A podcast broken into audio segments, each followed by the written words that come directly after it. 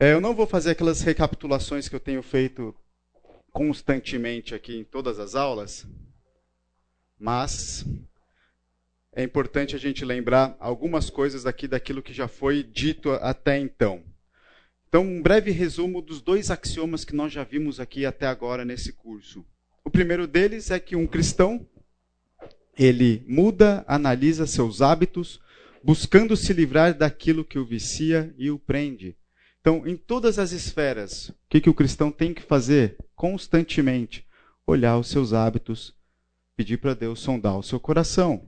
Por exemplo, a gente falou muito nessas, nessas duas últimas aulas sobre um hábito que era pecaminoso para você, e você avalia isso, e por mais que esse hábito não é, fosse lícito, não tem nada de pecado quando você olha o hábito em si, mas você avaliando seu coração, você descobre um pecado ali e você corre atrás de mudar esse hábito. Mas lembre-se do seguinte: eu não falei isso na, nas, nas outras aulas, mas tem uma coisa muito importante.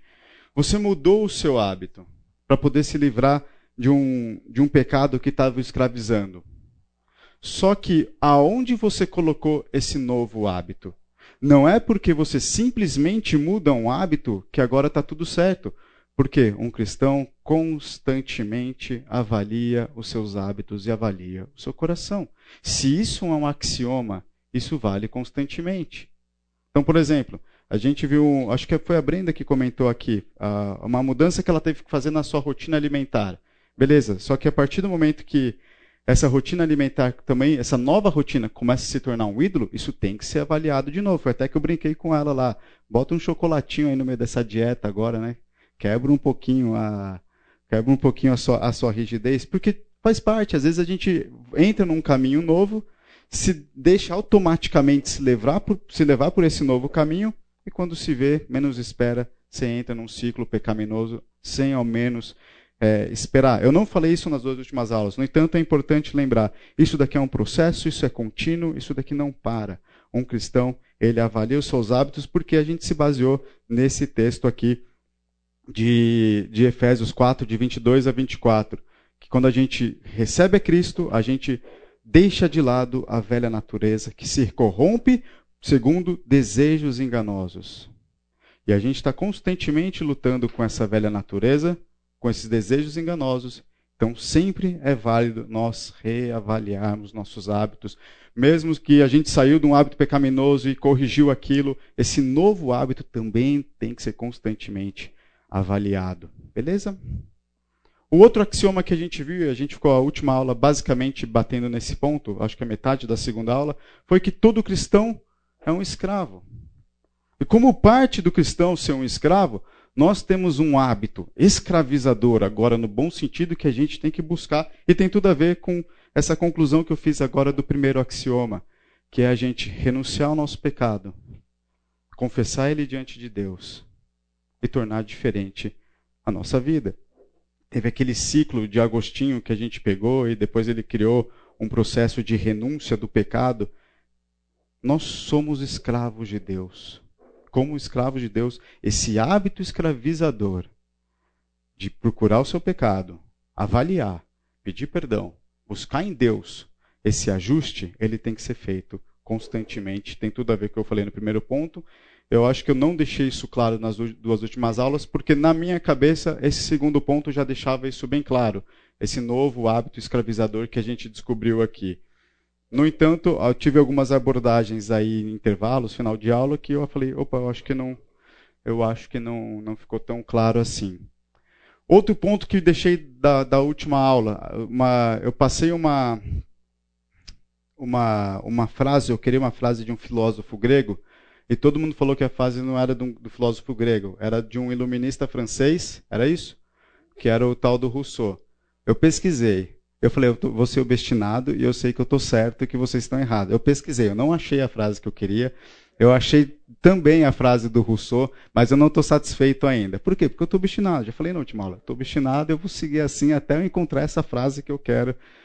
É, e é engraçado como tem recurso hoje na internet, né? Me deparei com um site, não sei quem que já conhece, já viu esse site antes, chama pensadores.com. Tem, assim, frase de tudo quanto é tipo que eles compilam e jogam lá. E por mais engraçado que pareça, tem frases do tipo pensadores, Ed Sheeran. Falei, para mim esse cara é um cantor, não um pensador, né? Caetano Veloso.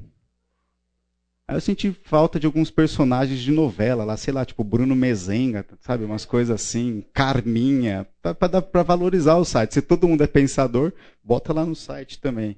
E eu, e eu pesquisei ali naquele site, falei, pô, tem uma ferramenta fácil aqui, não é suficiente, mas para essa minha pesquisa breve eu vou, vou, fiquei bastante naquele site procurando e fui para Sófocles, Sófocles que eu falei, né, Sócrates, fui para Platão, Aristóteles, não achei a frase que eu queria, pesquisei por palavra, enfim, até o site está errado, só eu estou certo. Agora tenho que descobrir aonde que eu estou certo, né? Mas vamos lá. É, sobre o ponto de, de todo cristão ser um escravo, esse segundo axioma a gente, che a gente chegou a algumas conclusões. E o nosso texto base da aula passada foi Efésios 6, 6. Não servindo apenas quando estão sendo vigiados, somente para agradar pessoas, mas como escravos de Cristo, fazendo de coração a vontade de Deus. E na aula passada a gente tratou muito sobre a tradução de servo, a tradução correta que poderia ser é, escravos, e gastamos um tempo nessa, nessa discussão também.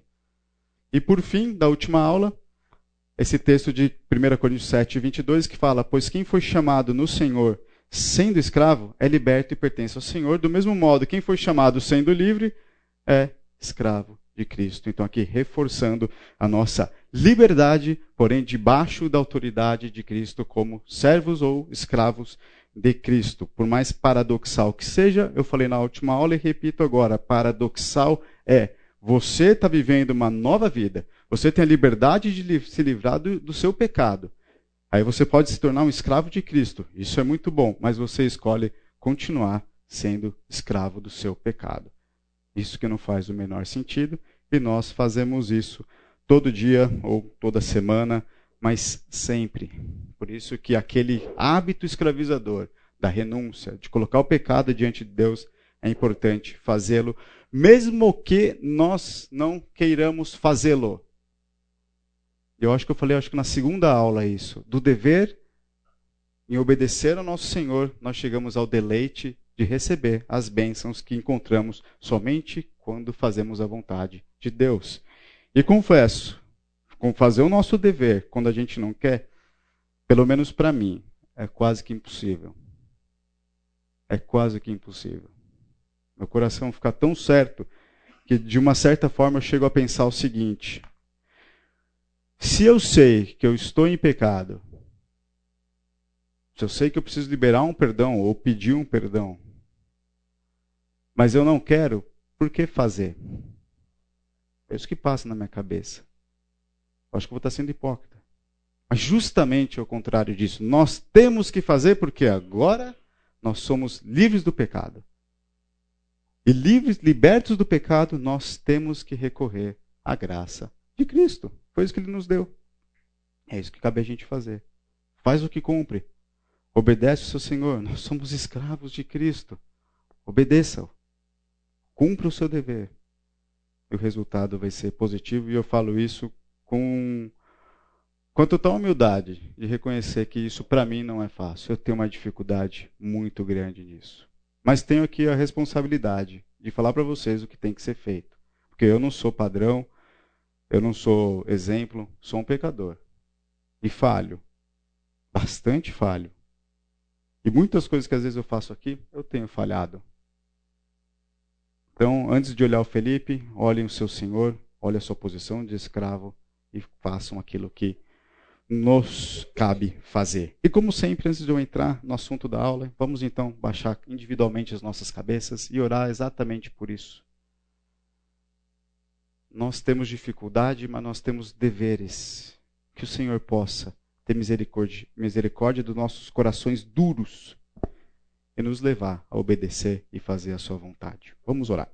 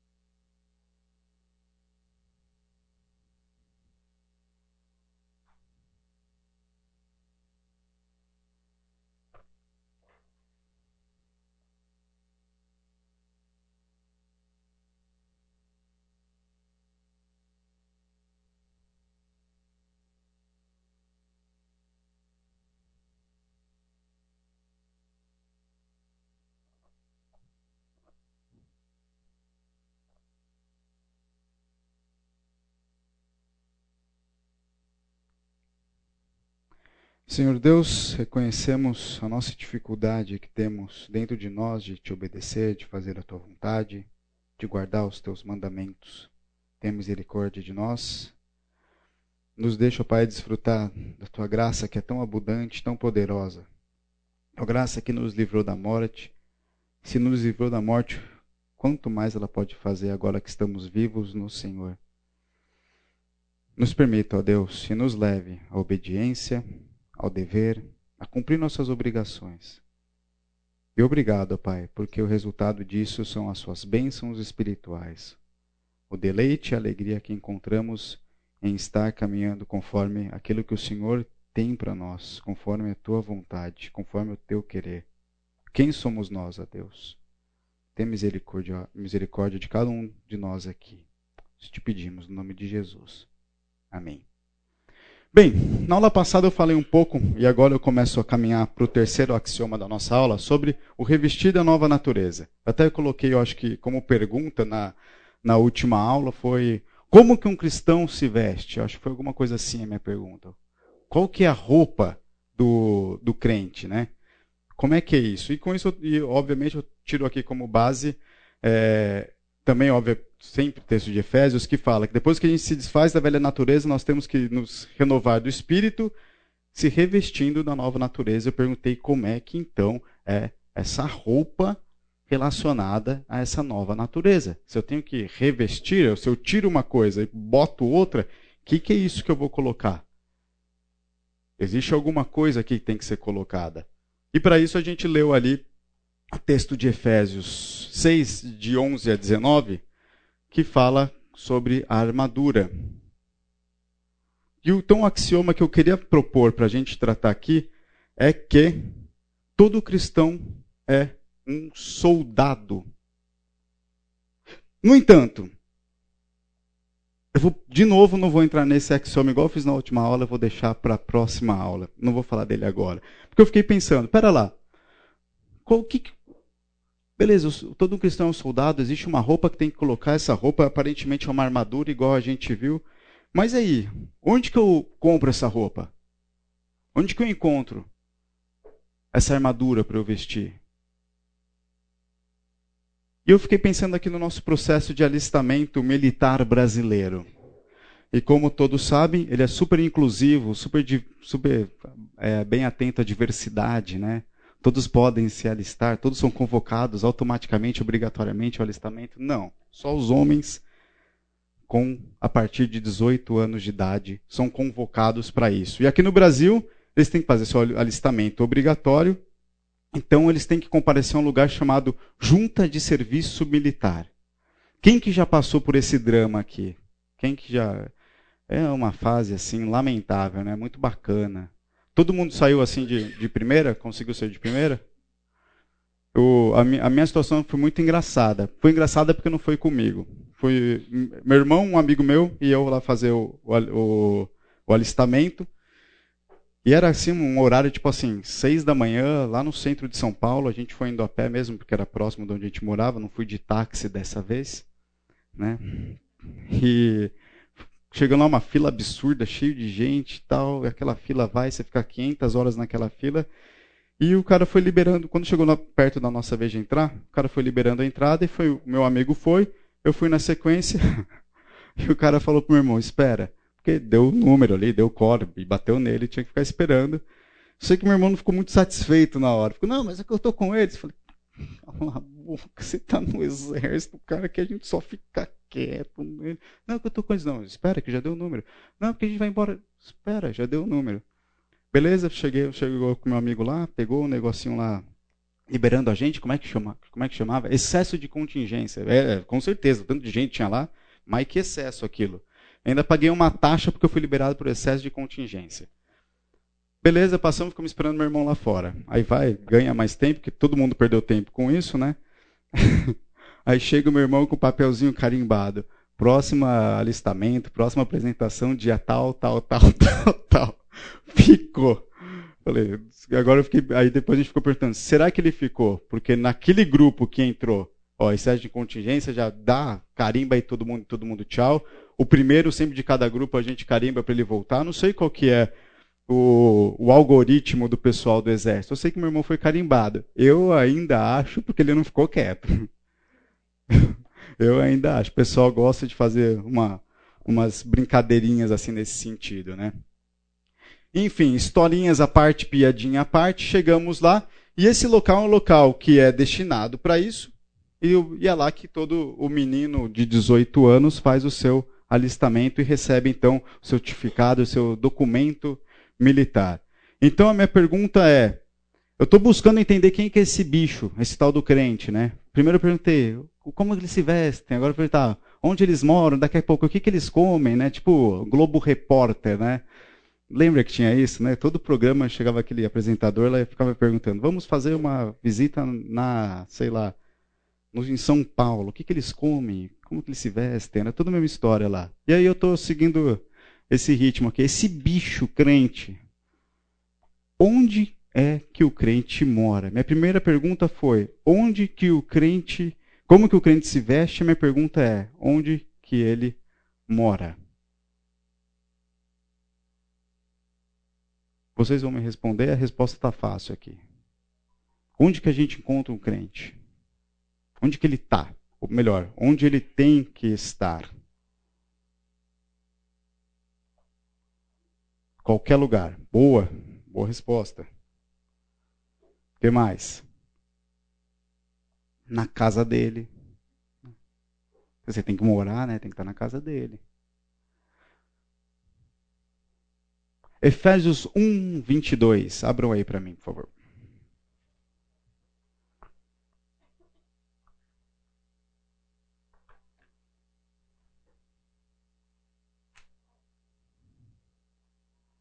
Efésios 1, versículo 22.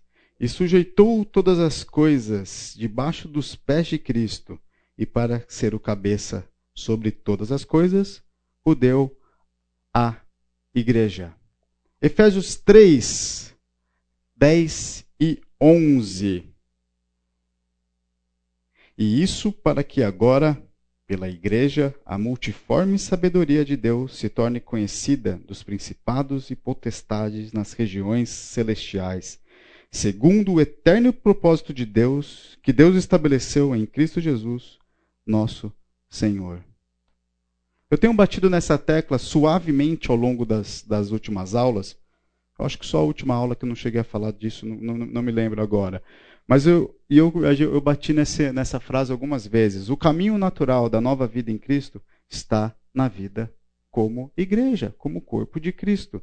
É nessa nova comunidade de irmãos na fé que podemos viver de modo pleno dentro dos caminhos preparados para crescermos e servir com nossos dons. Eu falei algumas vezes, e meu entendimento é: não existe vida espiritual longe do corpo de Cristo, longe da igreja, longe da congregação e da comunhão com os irmãos. Alguém discorda de mim? Lógico, eu vou ficar nessa aula alimentando e a gente vai discutir bastante isso, mas alguém discorda de mim? Acha que é possível?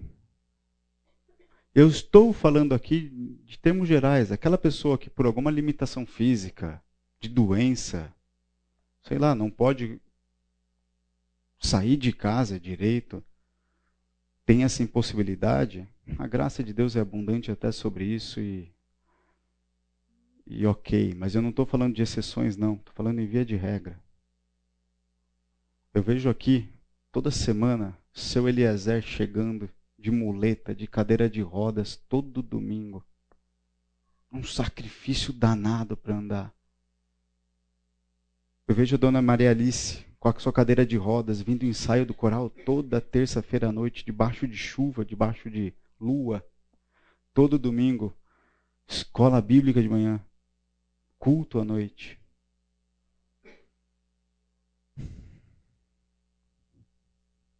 Qual que é a nossa desculpa? Terceiro axioma nosso, então, que nós vamos tratar, é que um cristão vive em igreja.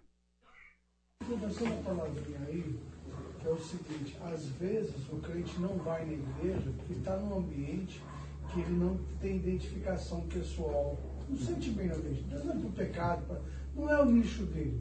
É um local onde ele se encontra que possa estar bem, bem, bem acomodado. Temos opções hoje. Entendeu? Então, assim, porque hoje, ah, eu não vou na igreja, a igreja me tratou mal, blá, blá, blá, eu fico em casa. Procura outro. Se você não tiver capacidade de se resolver naquele grupo, deixa Deus saltar, mas no mínimo procura um ambiente que você possa estar frequentando.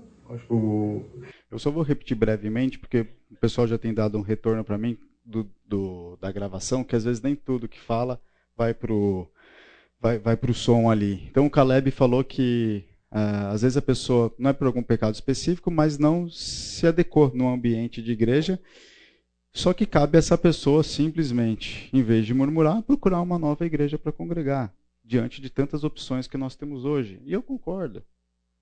Discutindo com um grupo recentemente, é, alguém questionou se existem aqueles, com base no texto de Efésios, aqueles que são é, chamados para pastores e mestres, de outros para evangelistas, por que, que na nossa igreja tem tanto pastor e mestre e poucos evangelistas? Aí, antes de responder a pergunta dele com todo respeito, eu falei: temos poucos evangelistas? Ele é, não consigo citar nenhum. Tá bom, deixa comigo. Quer mais? Fulano faz trabalho assim, Cicrano faz trabalho assim, Tananã faz um trabalho assim, esse faz trabalho assado. Não, aí ele falou, mas a pessoa insistiu, mas tem muito mais pastores e mestres. Beleza, concordo. Por que que na bola... Oi? Não é o dom daquilo que ele foi separado. Eu perguntei para ele, por que, que numa igreja com uma bola de neve, por exemplo, tem muito mais evangelistas do que pastores e mestres? Por, por que, que eu falei isso? Porque ele ainda questionou. Que se, se Cristo separou os dons né, de uma maneira igualitária, tem, tinha que ser igual. Eu falei, não, quem que disse que tem que ser igual? Aonde no texto está falando que tem que ser igual? Aí eu pergunto, falei a ele, por que, que na bola de neve tem muito mais evangelistas do que pastores e mestres? Sei, aí você vai lá e você pergunta para Deus, sabe? Tem, tem umas coisas assim. E se você quer uma igreja com uma pegada mais evangelística, naquilo que você entende que tem que ser evangelístico, cara, por favor, se sinta bem, né? Faz aquilo que você entende que é o seu dom. Você acha que você não tem espaço para servir aqui? Tudo bem. Mas não vai falar que não tem espaço para servir em nenhum lugar. Ainda mais numa numa cidade como, como Campinas. Um, um, amigo meu foi plantar uma igreja numa cidade, e essa cidade tinha boas igrejas. Ele foi plantar porque teve um projeto que tinha uma, uma turma para ele absorver nesse lugar e plantar essa igreja. E ele falou o seguinte: plantando essa igreja aqui, eu sei que com essa turma eu não vou caminhar durante muito tempo. Falei, pô, mas eles que trouxeram a demanda para você, como assim você não vai caminhar com eles? Não, eu vou caminhar com o pessoal que vai, vai chegar depois. Falei, por quê? Ele falou, Felipe, a cidade tem boas igrejas. Essas pessoas estão aqui há dois, três anos. Se elas não se encaixarem em nenhuma igreja aqui, não vai ser nesse novo projeto que eles vão se encaixar. E de um grupo de dez, dois ficaram. Às vezes a gente coloca muita culpa na igreja e pouca responsabilidade na gente, é o que eu tenho falado também em todas as aulas.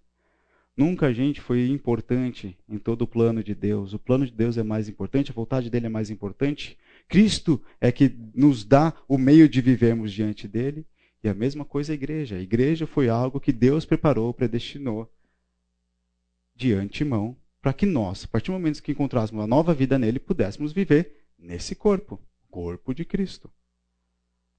Então, se você não consegue se encaixar no corpo de Cristo, duas ou uma, você está buscando em lugares errados, você precisa aprofundar melhor a sua busca, ou tem alguma coisa muito errada com a tua fé. Ou tem alguma coisa que você não entendeu ainda, que precisa ser entendido. Começando nossa discussão, vocês vão me responder então. Estou falando aqui, igreja de corpo de Cristo, igreja corpo de Cristo, afinal. O que é uma igreja? Quando vocês se deparam com alguém no seu ambiente de trabalho, na sua escola,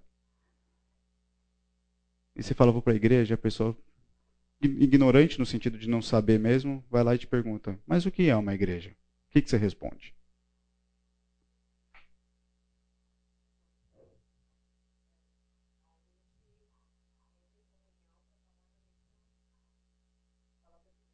O Libélio falou que é o corpo de Cristo, lugar onde a gente está em comunhão para falar da palavra de Deus. Ok? Então, sim.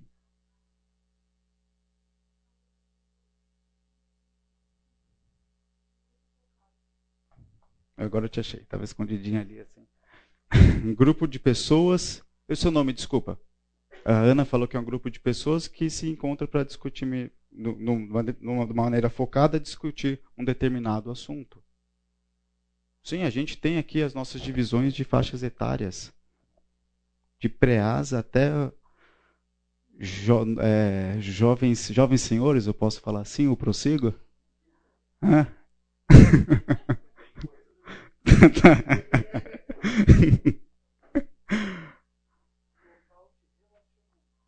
Caleb está falando que é um local de relacionamento. É, Felipe, eu acho legal também a gente pensar que é uma organização. Né? Uma, ontem à noite eu e a gente estava conversando exatamente sobre isso, que lá nos Estados Unidos um grande desafio, como vários deles crescem em escolas cristãs, em universidade cristã, o fato deles irem na capela da faculdade, eles acham que eles não precisam de igreja. Entendeu? O fato de estarem com outros cristãos eles acham que não precisam estar no. Então, assim, eu acho que a gente também lembrar que a igreja, falei a igreja é corpo de Cristo, sim, mas também a igreja local. O lugar onde eu vou servir, onde eu vou me relacionar. Que é, é uma a nova geração, acho que não precisa. Entendeu? Se eu estiver lá, eu, eu tenho um amigo crente que eu oro com ele todo dia, a gente é igreja, a gente é uhum. corpo, entendeu? Sim, existe. Eu não vou repetir tudo que você falou, não, agora vai ser prejuízo pessoal do áudio só. Mas de, de, de, forma, de forma breve, a Lídia fez uma distinção entre o que é igreja corpo de Cristo e o que é uma igreja local. É... Eu tinha um grupo na minha faculdade que a gente se reunia para oração. Era um grupo de. Começou com quatro pessoas, no final nós éramos em seis, foi juntando um pessoalzinho, basicamente alguns amigos nossos ali. Nunca ninguém considerou aquilo como igreja. Por mais que fosse uma expressão do corpo de Cristo, você ter ali pessoas reunidas, e a gente não só orava, às vezes alguém trazia um estudo é, breve, né, porque era no intervalo das aulas, então não podia perder tempo tempo para entrar na aula, não podia enforcar o horário da aula nesse sentido. Então, às vezes, um, um, estudo breve, se sobrava tempo, a gente ficava mais, mais de um tempo lá conversando. No, no entanto, a gente nunca considerou aquilo como igreja. Aquele momento que a gente, como igreja, na forma de corpo de Cristo, podia se fortalecer dentro do nosso ambiente universitário. Era uma igreja ali? Era. E era uma igreja muito interessante. Tinham três presbiterianos e três pentecostais. Acho que um, um quadrangular, um assembleiano, dois quadrangulares e um assembleiano. Era um grupo bem legal. E como eu aprendi com meus irmãos assembleianos ali sobre santidade. Como foi interessante aquele tempo com eles. Tivemos pedidos de oração ali que viraram até casamento. Foi um tempo muito especial. Não, eu acho que daquele grupo eu tenho contato mais ou menos com um, com um só hoje. Outro consigo achar contato, outro talvez buscar um pouquinho mais, os outros dois nem sei. Que gostaria de, de revê-los. No entanto, a gente nunca considerou aquilo como igreja. É uma igreja? É. Mas era mais um espaço, como a gente, corpo de Cristo, se reunindo para se fortalecer, do que numa atividade de igreja mesmo. Então, beleza, a gente começou a chegar numa diferenciação aqui. Existe uma igreja, corpo de Cristo, e existe uma igreja local, igual a Lídia colocou. Então, quando você, seu amiguinho lá no trabalho pergunta para você que é uma igreja, as respostas que eu recebi aqui foi geralmente falando da igreja corpo de Cristo e um pouco sobre o que é a igreja local. Quero saber mais qual que é a diferença, o que é uma igreja local, então. O que vocês acham que é? O que, que tem na igreja local que a difere? Por que ela se torna especial no sentido de diferente?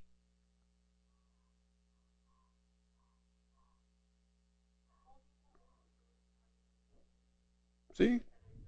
Uma questão geográfica, um ponto comum onde as pessoas podem se reunir. Sim. Todo mundo está na correria da semana. A gente tem um dia separado para ter momento de comunhão, de culto, de escola bíblica. Como assim, Caleb? Desculpa, não entendi. Sim, ela não é, não é perene, né? Ela pode ser momentânea, pode ser temporária. É, é uma instituição. Tem vários fatores afetando ali. Mas é um lugar onde, principalmente, a gente tem que estar dispostos e prontos para servir, porque na nova natureza você foi revestido de dons e talentos. E também, talvez eu entenda que antes de servir, aprender. A gente vai ver isso depois, mas o texto de Efésios 4 começa falando que quando Cristo distribui os talentos, ele primeiro separa aqueles para pastores e mestres, para se debruçarem no estudo da palavra, para ensinarem o povo, para que esses possam, no, no, na, no, com auxílio de todas as juntas, crescer para edificação própria, com base na palavra, no aprendizado e, posteriormente, no serviço.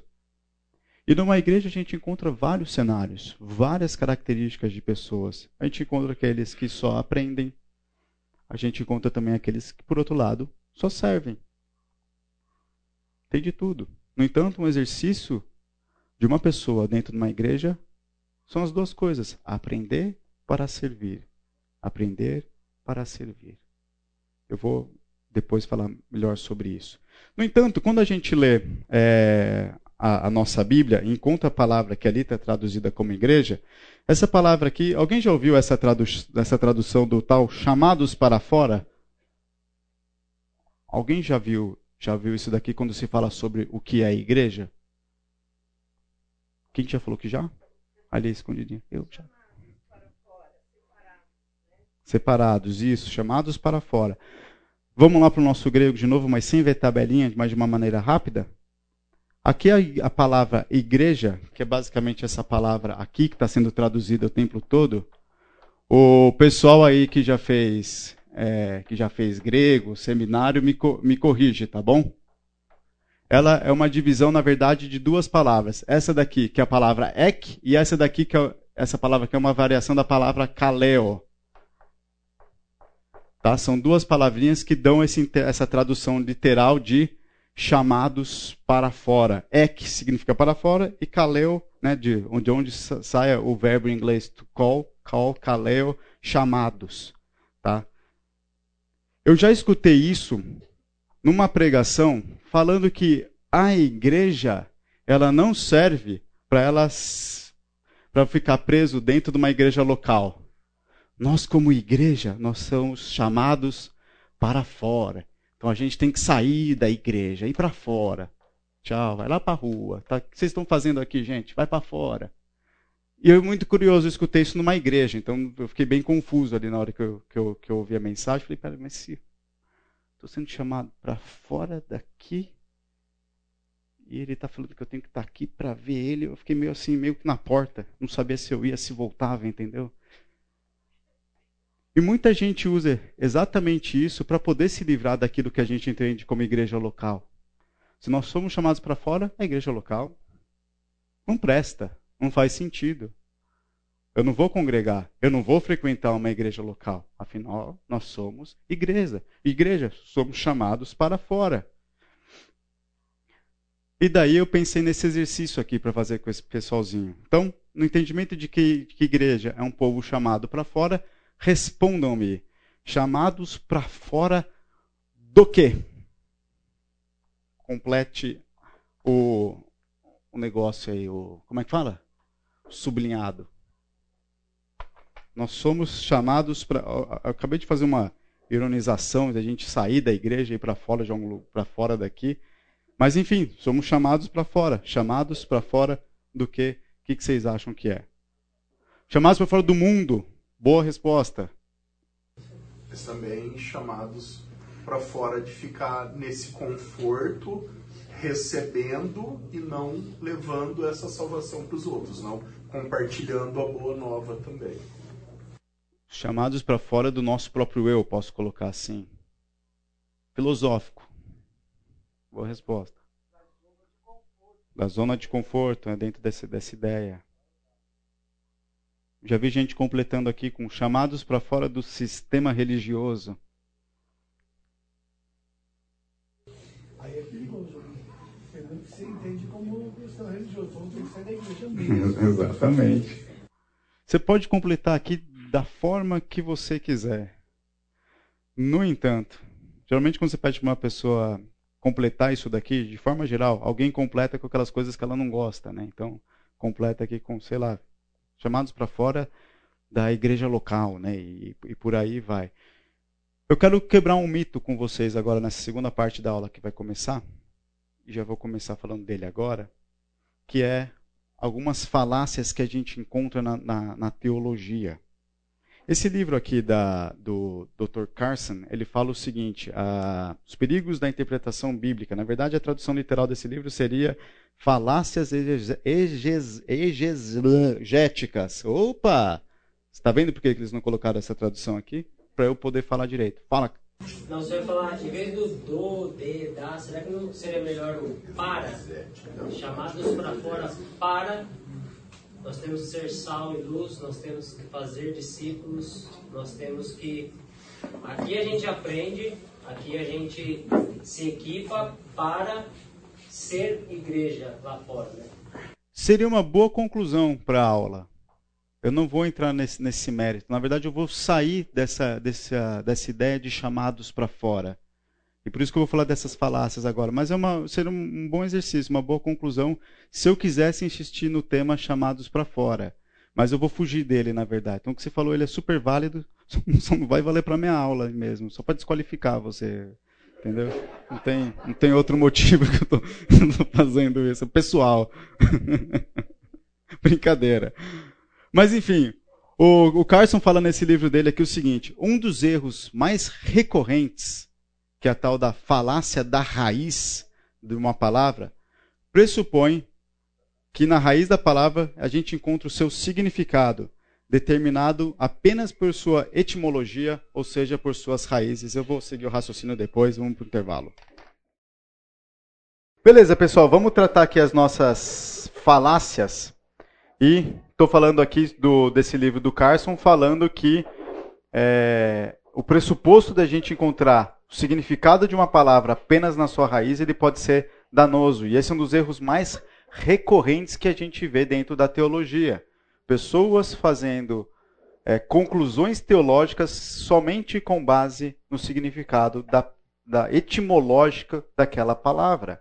Também, o Kostenberger aqui ele vai falar que, em vez de priorizar o estudo diacrônico, eu vou, já vou falar o que é isso, o foco deve ser o estudo sim crônico de uma palavra, aumentando a probabilidade de chegarmos a conclusões mais precisas. Quando ele fala diacrônico, ele fala do uso da palavra ao longo do tempo, né? quando você busca essa raiz etimológica e fica preso nela. E o uso sincrônico é quando você busca entender o significado da palavra dentro daquele contexto dela e dentro daquela evolução que a própria palavra teve. Então é isso que o Kostenberg está falando. Isso daqui não é uma, uma uma afirmação conclusiva, que ele está falando, então vamos somente procurar entender a palavra nesse, nessa evolução dela, mas ele fala, talvez, quando você tem alguma coisa mais rápida que você quer chegar em termos de conclusão, não para no, na raiz da palavra e naquilo que ela quis dizer na sua raiz. Vem um pouco mais, coloca ela dentro de um contexto. É possível que você cometa menos, menos erros se você fizer dessa forma. Deixa eu fazer uma brincadeira aqui com vocês, então, para a gente entender como isso ocorre também hoje no nosso vocabulário. E vamos brincar um pouquinho, até para vocês não dormirem. Porque vocês estão de parabéns. É cinco aulas comigo. Olha, não é para qualquer um. Nem a Adriele aguentou, nem está aqui hoje. Ó. Brincadeira, a Adriele está lá, no, tá lá no louvor cantando. Eu, eu obrigo ela a tá aqui, né? Então. Vamos lá. A primeira palavra que eu quero que vocês respondam para mim, na verdade, duas perguntas é a palavra esquisitos. A palavra esquisitos, você acha, vocês acham que ela tem origem em qual língua? Latim. Muito bem. E qual que é o significado da palavra esquisitos? Quando eu falo esquisitos, o que, que você pensa no português? Esquisito, diferente, estranho. Felipe, né? Alguns já pegam, já faz a, faz para a parte prática da palavra. Esquisito, Felipe, não. Diferente, estranho. A palavra esquisito, esquisitos, de onde vem a nossa palavra esquisito, ela tem o sentido de escolhido a dedo. E quando eu falo de algo escolhido a dedo, eu estou falando algo que é bom. Olha que interessante. Do meu filho, né? para ver se fica menos esquisito. É, me traduzam essa frase aqui do espanhol. Eu não sei falar espanhol, sei falar italiano, né, Bruno? O Bruno está aqui parabenizando meu italiano a cada aula que passa. Mas o espanhol, essa palavra diz o seguinte: Esta comida é exquisita. Bonito, hein? Gostaram do espanhol? Dá para enganar também. Esta comida é exquisita. Tem que falar com a língua presa, né? Esqueci desse esse detalhe. O que que essa comida é uma comida boa, seria a tradução correta do espanhol. O espanhol ele traduz esquisito como gostoso, requintado, saboroso, delicioso. E tem muitas piadas boas também com relação a essas, essas diferenças. Então, de novo, quando você olha para o Felipe e fala, Felipe é um cara esquisito, você não pensa que o Felipe é um cara escolhido a dedo. Você pensa que o Felipe é isso que vocês estão vendo mesmo, né? Esquisito pra caramba, inclusive, né? Tem ainda esse aumentativo que vem junto com o esquisito do Felipe. E aí? Tá certo então a gente quando imagina daqui milhares de anos alguém chega atrás e fala, vai ler um texto no nosso português atual e está escrito lá, Felipe era uma pessoa esquisita. Aí o cara vai olhar, que esquisito, nossa, que será essa palavra? Nossa, do latim, esquisitos, que é escolhida a dedo. Aí vão ver que vão achar que o Felipe era uma pessoa escolhida a dedo, enquanto a continuação do texto fala que ele era bem esquisito, falava esquisito, não falava direito, parece maluco, sei lá, algumas coisas assim. Próximo exercício, a palavra inglesa, que é a palavra inglesa, que é a palavra nice. Então, estou falando uma palavra que é inglesa, óbvio. O que, que significa nice? Legal, simpático, agradável ali, sei lá, coloquei algumas coisas. Nice é uma coisa legal. Qual que vocês acham que é a origem da palavra nice? Você acha que, elas vem, que ela vem da onde? Também vem do latim. Sabe de qual palavra? Nécios. Quando eu falo nécios, em português vocês pensam em nécio. Então eu posso afirmar que uma pessoa nice é uma pessoa ignorante. Quando você fala, ah, como é que fala em inglês aí? That guy is nice. Você está falando que ele é um tapado, né? Tá vendo? Até mesmo no nosso contexto, a gente, por que, que a gente não usa desses recursos no nosso contexto contemporâneo, mas toda vez que a gente vai para um contexto teológico e a gente quer buscar o significado de certas palavras na, na, nas línguas originais, a gente às vezes fica preso nisso. Não está certo. A gente tem que ser coerente na maneira que a gente olha as coisas. Então a gente não pode pegar uma palavra, encontrar simplesmente o seu sentido original e ficar preso naquilo. Última palavra.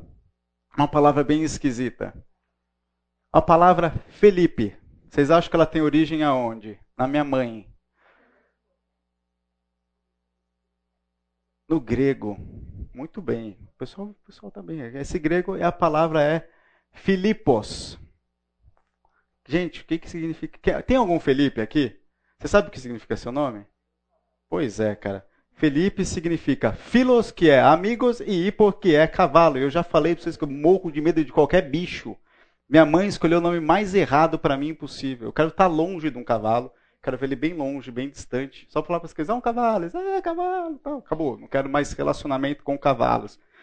Então, quando a gente lê o texto lá de Atos do, do, do de Felipe, a gente não fala que ele estava correndo atrás da carruagem. Ninguém vai imaginar que ele estava correndo atrás da carruagem, que ele queria abraçar o cavalo que estava puxando a carruagem, né? Então, até nos nossos nomes, a gente, eu fui fazendo depois uma pesquisa com o nome de todo mundo lá em casa, né? Nenhum faz sentido. Eu estou arrependido de todos os nomes que eu já dei já. É, foi muito. Tem, tem uma hora que, que acaba a criatividade. Na verdade, nunca teve a criatividade direito lá em casa. Então. o Caleb está perguntando se eu, se, eu, se eu, já parei. Eu, eu, já falei, não respondo mais essa pergunta. Não vou mais morder minha língua. De, deixa eu ficar bem quietinho aqui. É, esse cara, esse tal de Robert Cara, num artigo que ele escreveu para o Ministério Fiel, foi, foi traduzido pelo Ministério Fiel, ele fala sobre a questão do problema etimológico das, das palavras, ele fala o seguinte: um bom intérprete, então, toma a gama disponível de significados para uma palavra e aplica isso ao contexto para conseguir o significado específico apropriado da palavra naquele contexto. Você olha semanticamente as suas variações, como que ela é usada, como que ela é traduzida. E quase que como brincando de um quebra-cabeça, você vai colocando ali todas as possibilidades para de fato tentar chegar naquela que faz mais sentido, que é mais coerente. E eu fiz essa, essa, essa conclusão aqui. Temos que tomar cuidado com definições teológicas oriundas exclusivamente da raiz etimológica de uma palavra, sem considerar a palavra dentro dos seus contextos literários. Nós temos alguma teologia que está baseada na raiz etimológica de uma palavra? Vocês acham que vocês têm isso? Alguém acha que tem isso? Lucas 12:50. Eu vou falar. Lucas 12:50. Você não vai falar, mas eu vou. Lucas 12:50. E depois uma pessoa também abra Atos, Atos 1 e vai ler o versículo 5 e pular para o versículo 8. Lucas 12, 50 e depois Atos 1, 5 e 8. Lucas, é, Atos 1, 5 e 8. 8. Vamos lá, Lucas 12, 50, isso é Cristo falando, tá bom? Lucas 12, 50, alguém lê aí para mim.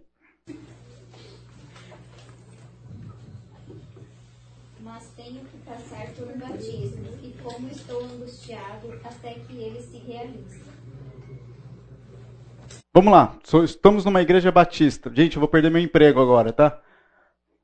Estamos numa igreja batista e Cristo está falando que ele tem que passar por um batismo. E a gente, como batistas, ficamos extremamente felizes como lendo algo como esse, né?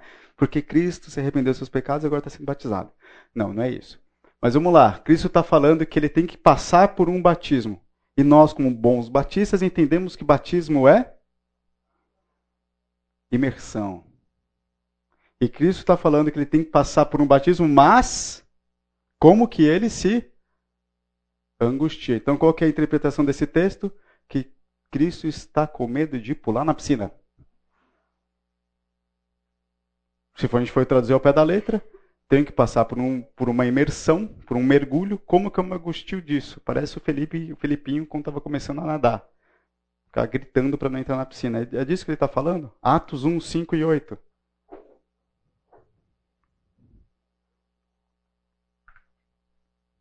Quem lê? Porque João, na verdade, batizou com água, mas vós sereis batizados com o Espírito Santo, não muito depois destes dias.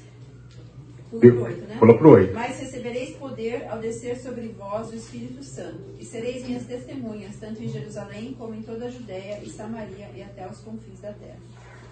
Promessa de Cristo aqui também. Vocês serão batizados com o Espírito Santo. E vocês vão receber o Espírito Santo quando mergulharem no Espírito Santo. É isso que o texto está falando?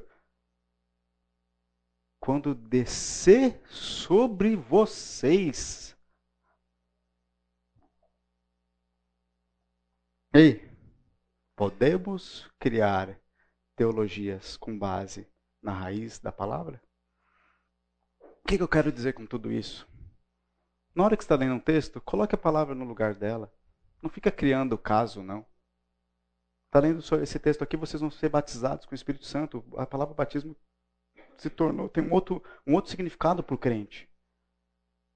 Quando vier sobre vocês o Espírito Santo, vocês vão ser batizados. Pronto, acabou, não tem mais nada. Não tem se vai, se sobe, se desce, se mergulha, se não mergulha, se molha pouco, se molha muito. Batismo do Espírito Santo é isso, poder de Deus em nós. Pronto. Até a própria ação descer aqui está presa a uma realidade nossa gravitacional para explicar de alguma forma, essa ação que vem de Deus para a gente, simplesmente. Felipe, a, a, do batismo é muito interessante. Eu, é, o estudo que eu ouvi, a palavra batismo significa identificação. E ela, ela é usada inclusive para dizer um soldado novo que fosse entrar na batalha precisava identificar a espada nova dele com o sangue, porque aquela espada era feita para matar. Uhum. Então você molhar a sua espada no sangue, você batizava a sua espada para dizer agora ela está pronta para cumprir o propósito que ela veio. Cristo estava angustiado em se identificar com a morte, porque ele não foi feito para morrer. Ele não era esse o propósito, o propósito da vinda dele, mas era uma coisa que causava angústia. Uhum, então, lógico. No, nesse, nesse contexto de Lucas, ele está se preparando para se identificar com o nosso pecado. E isso dá, trazia angústia. É uma boa interpretação, não, não, tinha, não conhecia ela não. Da onde? Tem até um navio, se você fosse construir um navio antigamente, a primeira é, entrada, mergulhada dele na água, era chamada de batismo do navio. Ele está se identificando com o propósito do qual ele foi criado, que era navegar. Também se usava a palavra batismo. Qual que é o texto base que a gente usa em Colossenses sobre batismo? Colossenses 2? Alguém procura aí para mim. Eu não conhecia essa interpretação não, de, de, identificação. Ela faz sentido que a gente usa a palavra batismo para dar nome, né, para identificação. Né? Não conhecia essa, essa interpretação, não. É interessante. Ah, cadê o texto que fala sobre batismo em Colossenses, hein, gente? Alguém me ajuda aqui. Que fala que nós fomos 2,12 tendo sido sepultados juntamente com ele no batismo, no qual vocês também foram ressuscitados por meio da fé no poder de Deus que o ressuscitou dentre os mortos. Eu entendo que o Lucas 12:50 está falando aqui da cruz. Nós somos mortos, nosso pecado foi morto com Cristo na cruz. E o que angustiava Cristo ali era ter que passar pela cruz e pela morte. Duas boas explicações que não tem nada a ver com a raiz etimológica da palavra. Tá vendo a gente? Eu acho que a gente acaba perdendo algumas pérolas no sentido de coisas preciosas quando a gente fica preso somente ao uso da raiz etimológica de uma palavra. Diante disso, então, o que é uma igreja? Chamados para fora? Eu falei que quando, quando o, o Tiago falou, eu desqualifiquei o que o Tiago falou. Não vou precisar da Bíblia depois. É, é, eu falei que eu queria fugir. Então, se eu estou batendo tanto da gente fugir do significado da raiz da palavra, eu queria fugir então de qualquer analogia que a gente possa fazer diante desse significado. Mas uma das coisas que eu penso é o seguinte: quando a gente fala em, em eclesia, igual a gente estava falando, vem de um contexto grego, obviamente, a palavra, que eram as assembleias, as reuniões que aconteciam na praça pública. Tem um contexto político, né, para fazer algumas decisões se chamava as pessoas para a rua, para a praça, para se reunirem e ali se encontrarem como assembleia. Então, essa palavra veio de lá, de reunião, de assembleia, de sair de onde você está para se reunir e participar dessa assembleia. Isso foi criando vida e a gente usa agora como igreja nos nossos dias atuais. E eu, eu gostava de falar o seguinte, até para poder reforçar o meu ponto aqui hoje. Você é chamado para fora de onde você está, para você se reunir com seu irmão na igreja local. Ou para você, melhor, se reunir com seu irmão aonde está o corpo de Cristo. Sair para fora de onde você está para congregar com os irmãos. Mas isso eu também acho que não seria justo com o argumento que eu estou fazendo aqui da gente fugir da raiz etimológica da palavra. Simplesmente, gente, igreja é igreja, aquilo que você entende como igreja. Tudo aquilo que cada um de vocês já colocou um pouquinho aqui hoje, daquilo que significa igreja. Por que, que eu estou falando isso? Eu fui fazer uma pesquisa na Septuaginta. O que, que é a Septuaginta? A Septuaginta é a tradução é, grega de todo o Antigo Testamento hebraico. Então eles pegaram o Antigo Testamento hebraico e traduziram para o grego koiné. E daí eu Peguei essa tradução, obviamente eu não fiz isso a dedo, né? joguei nas ferramentas que podem me ajudar a fazer isso e pedi para procurar ali a palavra eclesia no Antigo Testamento. A pergunta é: tem igreja no Antigo Testamento? Foi o que eu fui fazer. Fui pegar uma palavra do grego. Se, quando eles fizeram essa tradução, eles usaram ela para alguma coisa aqui. E eu encontrei ali no, no hebraico uma palavra chamada kahal. E essa palavra carral, eles estavam traduzindo como eclesia.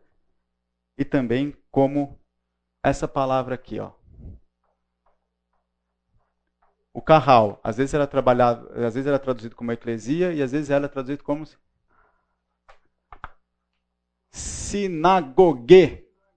O que, que é isso? Sinagoga. Igreja. Igual a Carol acabou de falar, local de reunião. A gente tem que lembrar que a gente tem uma. Nosso cristianismo vem de uma raiz judaica. E às vezes, alguns termos que foram escolhidos ali, porque fazia parte do entendimento judaico da época, e daquela forma eles entendiam e traduziam para a realidade nova do cristianismo. Eclesia significa, nas traduções, no léxico, igreja, congregação, assembleia, um grupo de pessoas reunidas. Sinagogue, congregação, reunião, ajuntamento de adoradores, geralmente de judeus. Em alguns contextos, assembleia de cristãos. Em outros contextos, um prédio. Uma vez o Fernando contou um relato dele interagindo com a netinha dele, com a Elisa. E a Elisa estava aqui e perguntou para ele o seguinte: Vô, você sabe quem que fez a igreja?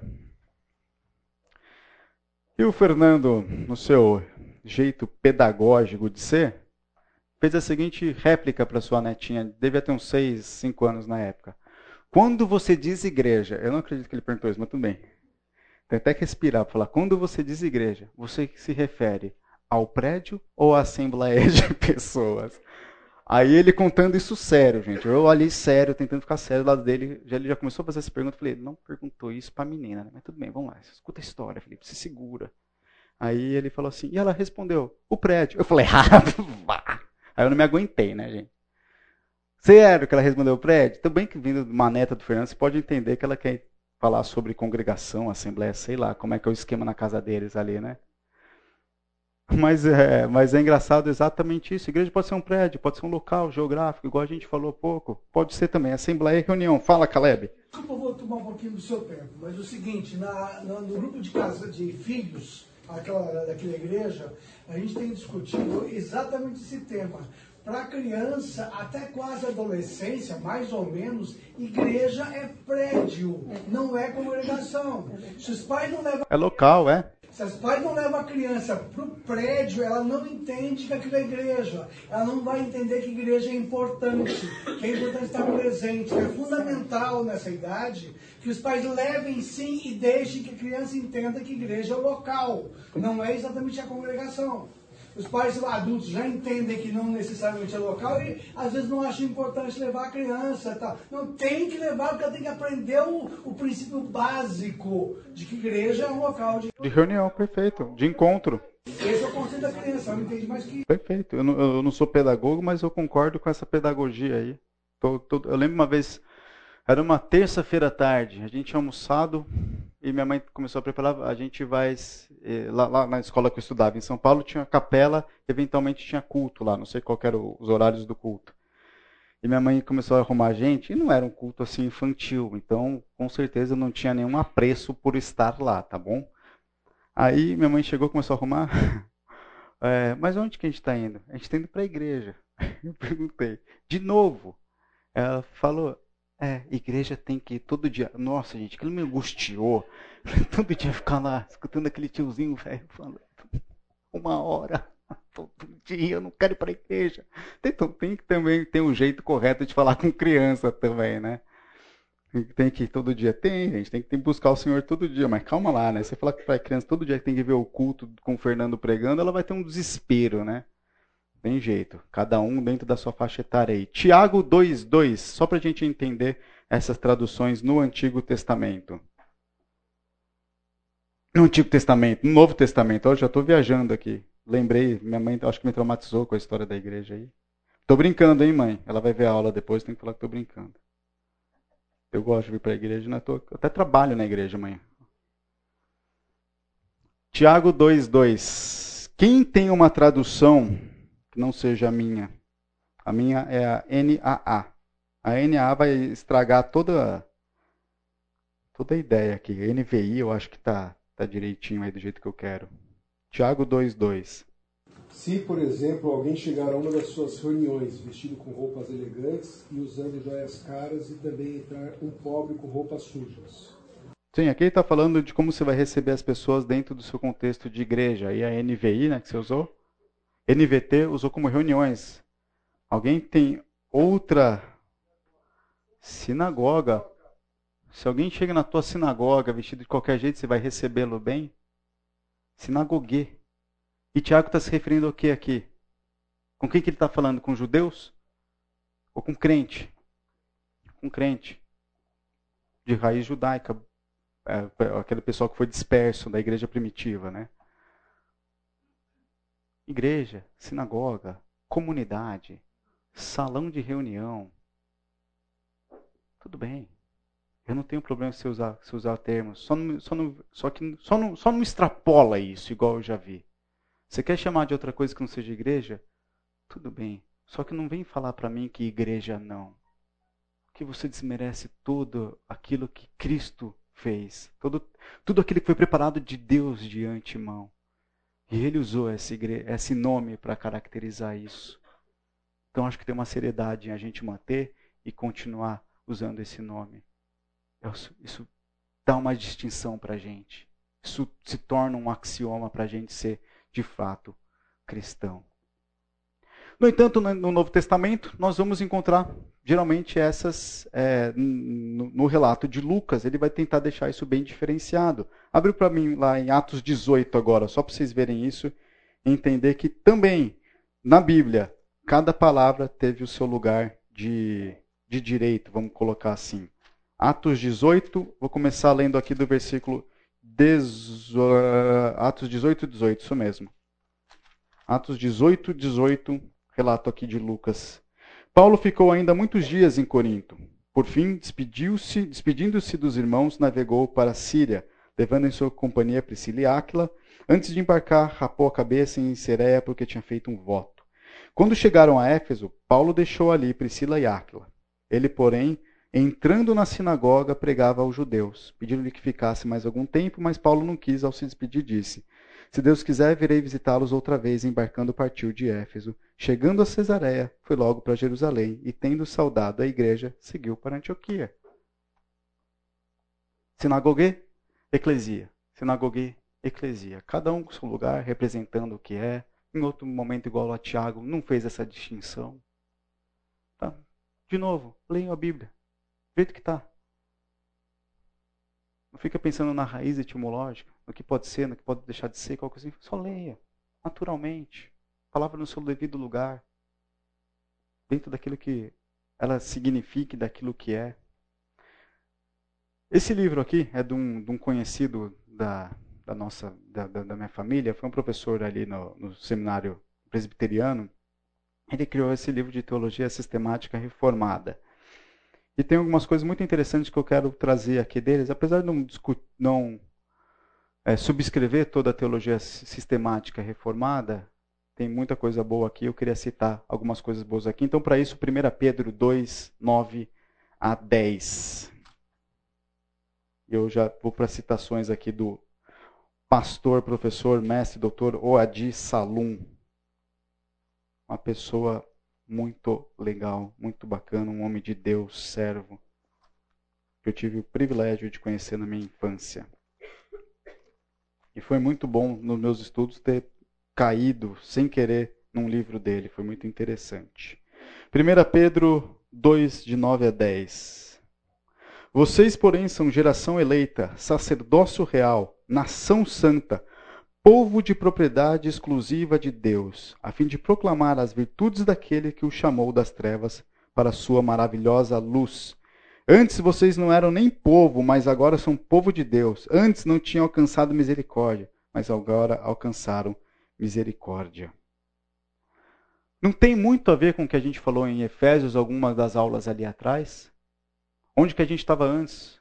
Gentios na carne, estranhos à promessa, longe da aliança. E agora, pelo vínculo da paz, nós somos um povo só. Em alguma aula eu falei que. Deixa eu ver se eu trouxe essa, essa afirmação aqui. Eu acho que não. Mas eu falei que, insistindo no ponto que a nossa predestinação é por causa da igreja. O que Deus predestinou foi a igreja como plenitude de Cristo. E aqui eu acho que Pedro reforça esse meu raciocínio falando que nós, não individualmente, é nós como corpo de Cristo, somos a geração eleita. A igreja é o sacerdócio real, nação santa, povo de propriedade exclusiva de Deus. Antes nós não éramos povo, mas agora nós somos povo de Deus, por causa da eleição e da predestinação que Deus preparou pela igreja, pelo corpo do seu filho. Tudo está nele, tudo nós encontramos nele. E a nossa vida baseada nele é uma vida no corpo. E o Adi Salom falou o seguinte, eu quero ler com vocês que eu achei bastante interessante. O que é a igreja? Pedro se desdobra essa questão em quatro posições, essencialmente teológicas. Ele vai descrever isso. Então, para ele, a igreja é raça eleita, sacerdócio real, nação santa, povo de propriedade exclusiva de Deus. Pedro não criou algo absolutamente novo, pelo contrário, ele retoma o passado histórico do povo de Deus e reencontra traz verdades no Antigo Testamento, fonte única do seu conhecimento. A novidade que Pedro surpreendentemente nos mostra reside no fato de que aqueles qualificativos teológicos aplicados ao Carral e Avé agora são transferidos à eclesia do Senhor Jesus. Carral e Avé é povo de Deus, tá bom? Tradução literal aqui. Só, tô, só escrevi assim, não para, é, sei lá, porque estava lá no texto, basicamente copiei e colei. Povo de Deus. Deus sempre teve um povo. Povo dele hoje está na igreja na igreja do Senhor Jesus Cristo. E, esse, e essa citação do Adi Salão eu peguei do trabalho desse cara chamado Robson Grangeiro Monteiro, que eu fui pesquisar quem é, e é o chanceler da Universidade Mackenzie lá também. E é um trabalho de doutorado dele, um trabalho muito grande, mas obviamente fui para a parte que me interessava. Ele fala: a igreja é toda a comunidade local de crentes que se identifica como igreja de Cristo e em nome dele se reúne para adoração, comunhão serviço e missão. Chamados para fora. Somos convocados para sair de onde estamos e nos reunir com os nossos irmãos para servir como escravos que somos. Um cristão vive em igreja, aprendendo e servindo. Aprendendo e servindo. E o nosso serviço não precisa ser espetacular. Só de fritar um hambúrguer na chapa na cantina você já está ajudando bastante. Só de ficar numa porta de recepção da igreja você já está fazendo muita coisa. Só de ficar parado com um plantão com, com uma vestimenta escrito posso ajudar para ajudar aqueles que estão chegando, simplesmente destiná-los a uma explicação, destiná-los a um lugar para sentar, já é muita coisa. O que não falta é espaço para servir. Mas se já tem gente fazendo essas coisas, e por que, que não pode ter mais gente fazendo a mesma coisa? Por que, que a gente não pode suportar uns aos outros e revezar melhor esses fardos? A gente fala aqui, acho que Natanael citou isso numa pregação recente, que 60% do nosso corpo de irmãos, de membros arrolados na, na igreja fonte, estão servindo o ministério. Só que se olha para os ministérios, está sempre faltando alguém. Então eu diria que desses 60% que estão servindo, de fato, 70% estão servindo, dentro dos 60%. Fala, Carol. Sim. Eu tinha um grupo de discipulado, é, de adolescentes na época, e eles estavam assim em diversos ministérios. E eu, como um, um discipulador é, bacana, coloquei uma meta para eles para o ano seguinte dois ministérios. Não, mas eu tenho responsabilidade. Dois ministérios.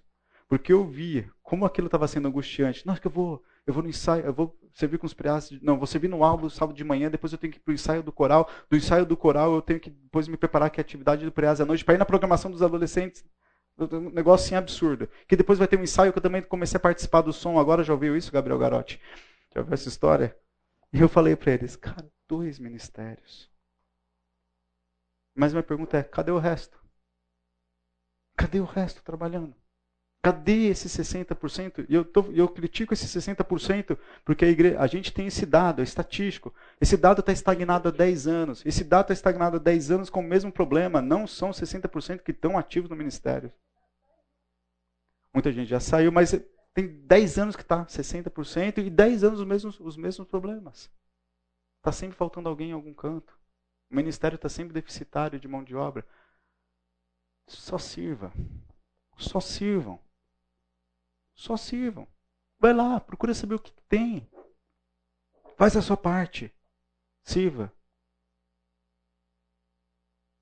Somos convocados para nos reunir como irmãos, para servir. Porque essa é a nossa obrigação como escravos de Cristo. O texto de Efésios começa separando pastores e mestres para o ensino. E depois ele não fala sobre ministérios do povo. Mas o meu entendimento é: o pastor e mestre ele é separado para o estudo diligente da palavra, para alimentar e apacentar as ovelhas. E as ovelhas botam a mão na massa. É muito comum a gente querer olhar para o pastor e esperar dele algumas coisas. Você tem que botar a mão na massa. De novo, todo meu chamado aqui nessa aula é voltando para a sua responsabilidade. Quem é você? Quem que você acha que você é? Desculpa. Estávamos mortos. Cristo nos resgatou. Nos dá o privilégio de servir no corpo dele. Falei isso nas últimas aulas, repito hoje. Vamos tomar vergonha na cara. Não precisa ser nada espetacular. Não precisa ser nada grandioso. Só sirva. Só sirva. Reflexão para cada um aí. Vamos orar, encerrar nosso tempo. Alguém pode orar então para a gente encerrar?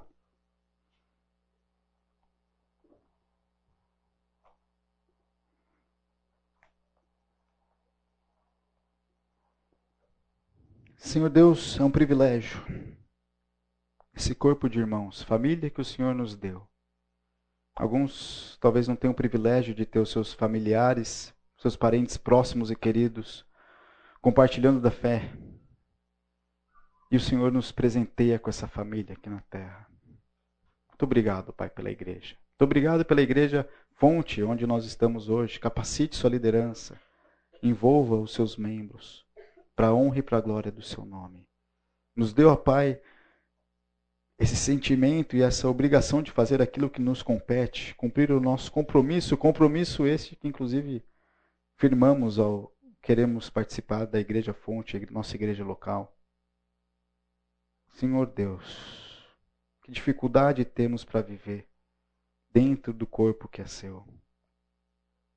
Que dificuldade nós criamos. Mais uma vez eu peço misericórdia e clamo pela tua graça e pela tua ação em nossas vidas, no nome de Jesus, abençoando a semana de cada um aqui. Amém.